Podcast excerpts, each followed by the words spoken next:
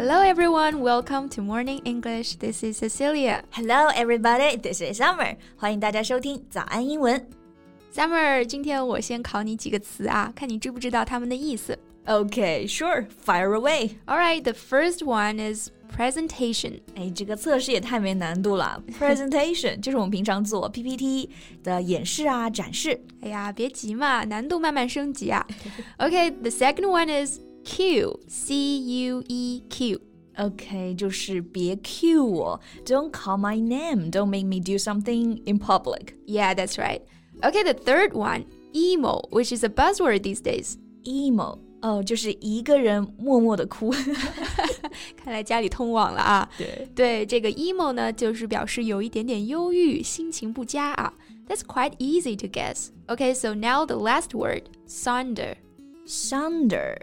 How do you spell it? S O N D E R, sonder.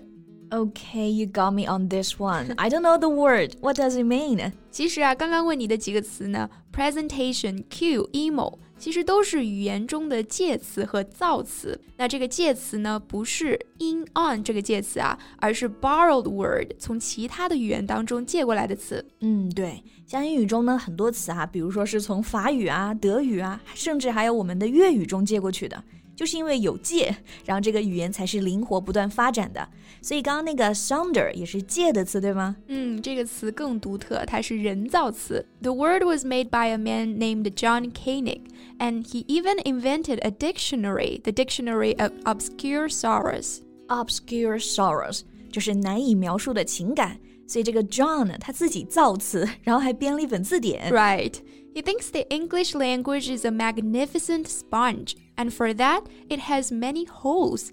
His job is to fill the holes in the language, to give a name to emotions we all might experience, but yet don't have a word for.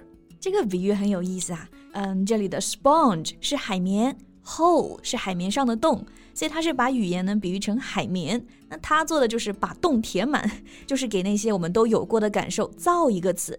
就像我们中文也一样，每年都有新词，然后新词也能获得大家的共鸣。比如我们有什么社交恐惧症啊、爷青回啊等等。嗯，So I think it's a good thing because in this way we'll find out that we're not the only one. We're experiencing certain feelings. We can talk about that. Yeah, we're not alone.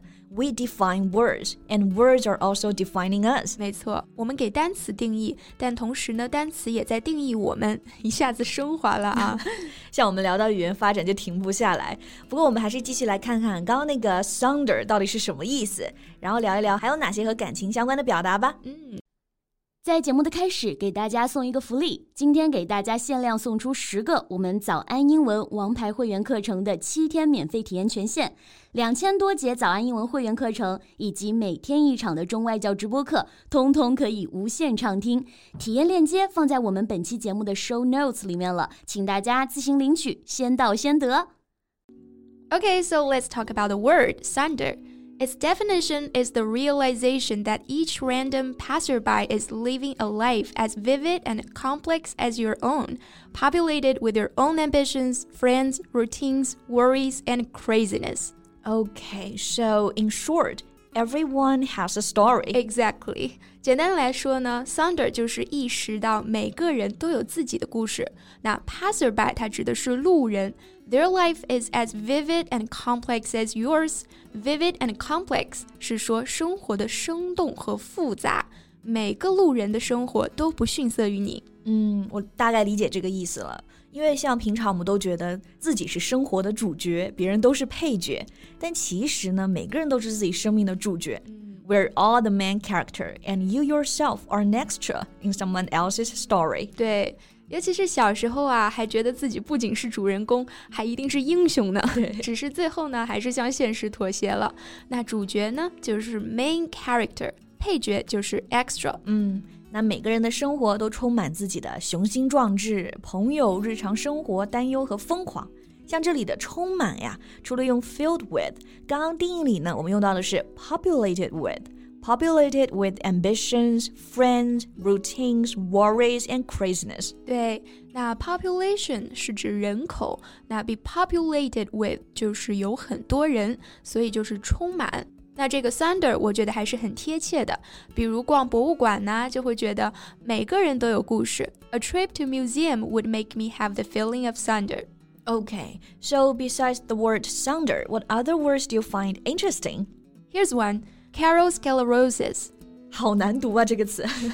很多造的词用了拉丁语、希腊语都会比较难读啊。这个 CALLOS GLOSIS，this word means the moment you realize that you're happy is the moment that happiness dissolves。当你意识到快乐的那一刻呢，就是快乐开始消失的时候。啊，这种感觉好悲伤啊。嗯、But it's true, it's very accurate。因为这些词在口语当中还是用的比较少的，嗯、所以呢，接下来我们可以来看看更高频的表达悲伤的一些词组。Okay, so let's talk about sadness. And when talking about sadness, there's a color we often use. That's blue. 嗯，蓝色在表达情绪的时候啊，通常就是悲伤、不开心。Right. We say feel blue. For example, I was feeling blue yesterday. Why did you have the blues? I was going to eat rice noodles for dinner, but it was sold out. 吃货的悲伤。OK，那这个 blue 在用的时候啊，两个表达都可以，可以用 feel blue or have the blues。 and there are some similar phrases with the word down to mean sadness. Down 是向下的，那也经常用来说一个人的情绪是向下的，不开心的。For example, we say down in the mouth, down in the dumps, or just feel down. 嗯，对，feel down 感觉自己不开心的，down in the mouth 嘴巴都是向下撇的，那也是不开心。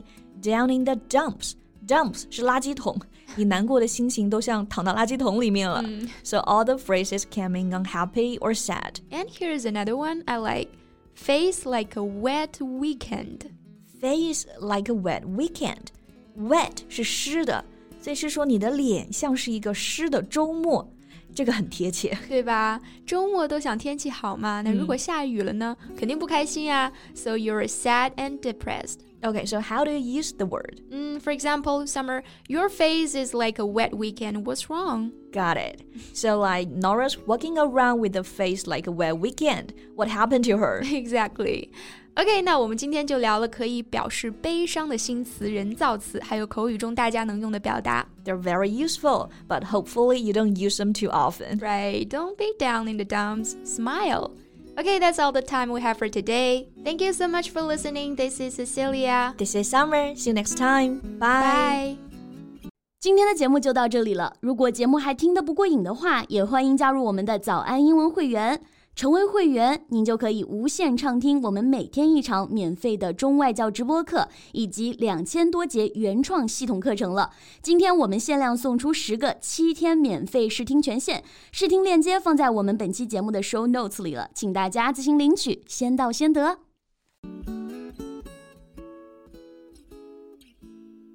This podcast is from Morning English。学口语就来早安英文。